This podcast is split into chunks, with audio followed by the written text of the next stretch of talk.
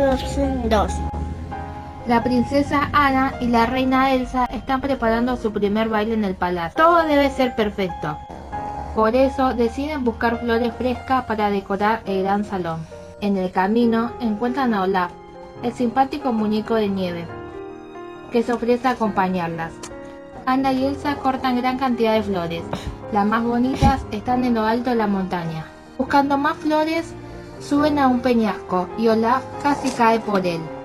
Ana y Elsa lo sujetan, justo a tiempo, y ven que abajo hay un pequeño reno. No puedo subir la montaña, grita el reno. El reno parece muy simpático y está solo. Ana quiere ayudarlo a subir la montaña. Elsa crea una superficie de hielo y Olaf ayuda a tirar de la soga. El reno sonríe divertido. Ya casi no queda tiempo para llegar al baile. Ana y Elsa suben al trineo. Elsa lo conduce creando rampas de hielo para que se deslice velozmente. El nuevo amigo los acompaña.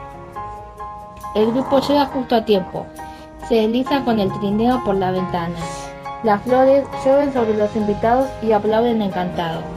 Todos se ven contentos, sobre todo las hermanas y Olaf, que ahora tienen un nuevo amigo. Es realmente un baile único. Y colorín colorado, este, cuento se ha terminado. Pupi y Sol.